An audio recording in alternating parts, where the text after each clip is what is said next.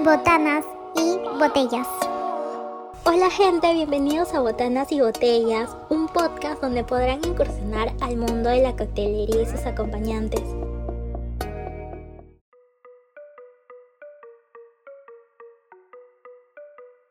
Chicos, ¿se acuerdan que hace unos meses estábamos disfrutando del verano con plena libertad, al atardecer?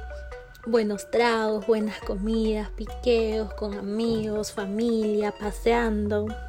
Y luego pasó todo esto de la cuarentena y es un momento que nos hace extrañar bastante, bastante nuestros bares favoritos. Por lo menos yo extraño mucho Carnaval Bar Celeste, que es un rooftop que está en San Isidro. Y apuesto que cada uno de ustedes tiene su bar favorito y lo está extrañando en este momento. Por eso, en este podcast y en este episodio les vamos a dar las recetas, todo el ambiente que puedan tener para poder emular la misma diversión que tenían en esos bares en sus casas. Porque, gente, recuerden que no importa el lugar, sino la compañía. Por eso, gente, en el episodio de hoy les traemos dos tragos buenazos que les aseguramos jamás han escuchado en sus vidas.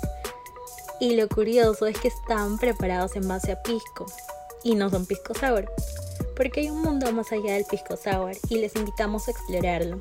El primero es el Cholopolitan. Qué nombre para más curioso, ¿verdad? Pues sí, como se lo imaginaban, el Cholopolitan es la versión peruana del famoso Cosmopolitan o Cosmo, donde se reemplaza al vodka por pisco peruano en el cual se recomienda utilizar un Italia o un mosto verde, que son la calidad más alta.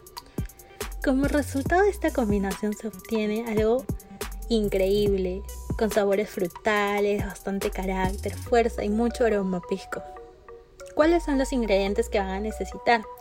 Pues súper fácil, la lista es un poquito larga, pero es la preparación súper sencilla. Estos ingredientes lo pueden encontrar en cualquier supermercado, así que noten son 2 onzas de pisco que como les comentaba le recomendamos utilizar pisco italia o mosto verde. 3 onzas de jugo de cranberry o arándano un cuarto de onza de jugo de limón un cuarto de onza de conjure que es un triple sec francés que está preparado en base a cáscaras de naranja.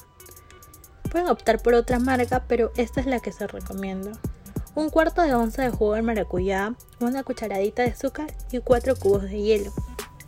Pasamos a la parte de la preparación. Y bueno, antes de eso, tienen que tener en cuenta que para todo cóctel, para todo trago, se les recomienda siempre utilizar un vaso de copa fría, por lo que deben llenarla de hielo, dejarla enfriar un momento, darle unas vueltas con una cucharilla de bartender, de coctelería, y luego botar ese hielo antes de servir el cóctel en este recipiente. Para la preparación del cholopolitan tienen que colocar en la coctelera o shaker todos los ingredientes incluyendo el hielo. Se agitan por unos segundos hasta que se integre bien el azúcar y el hielo y todos los licores.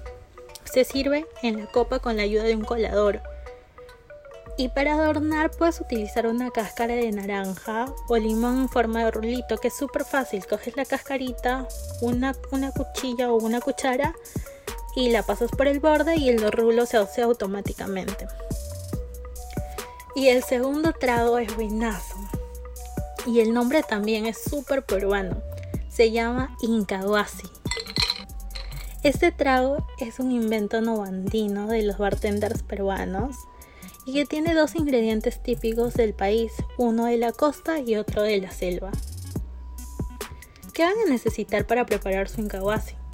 Primero, les recomendamos utilizar un vaso long trim, que son esos vasos altos que normalmente se utilizan para el chilcano y, cualquier, pueden usar cualquier vaso largo.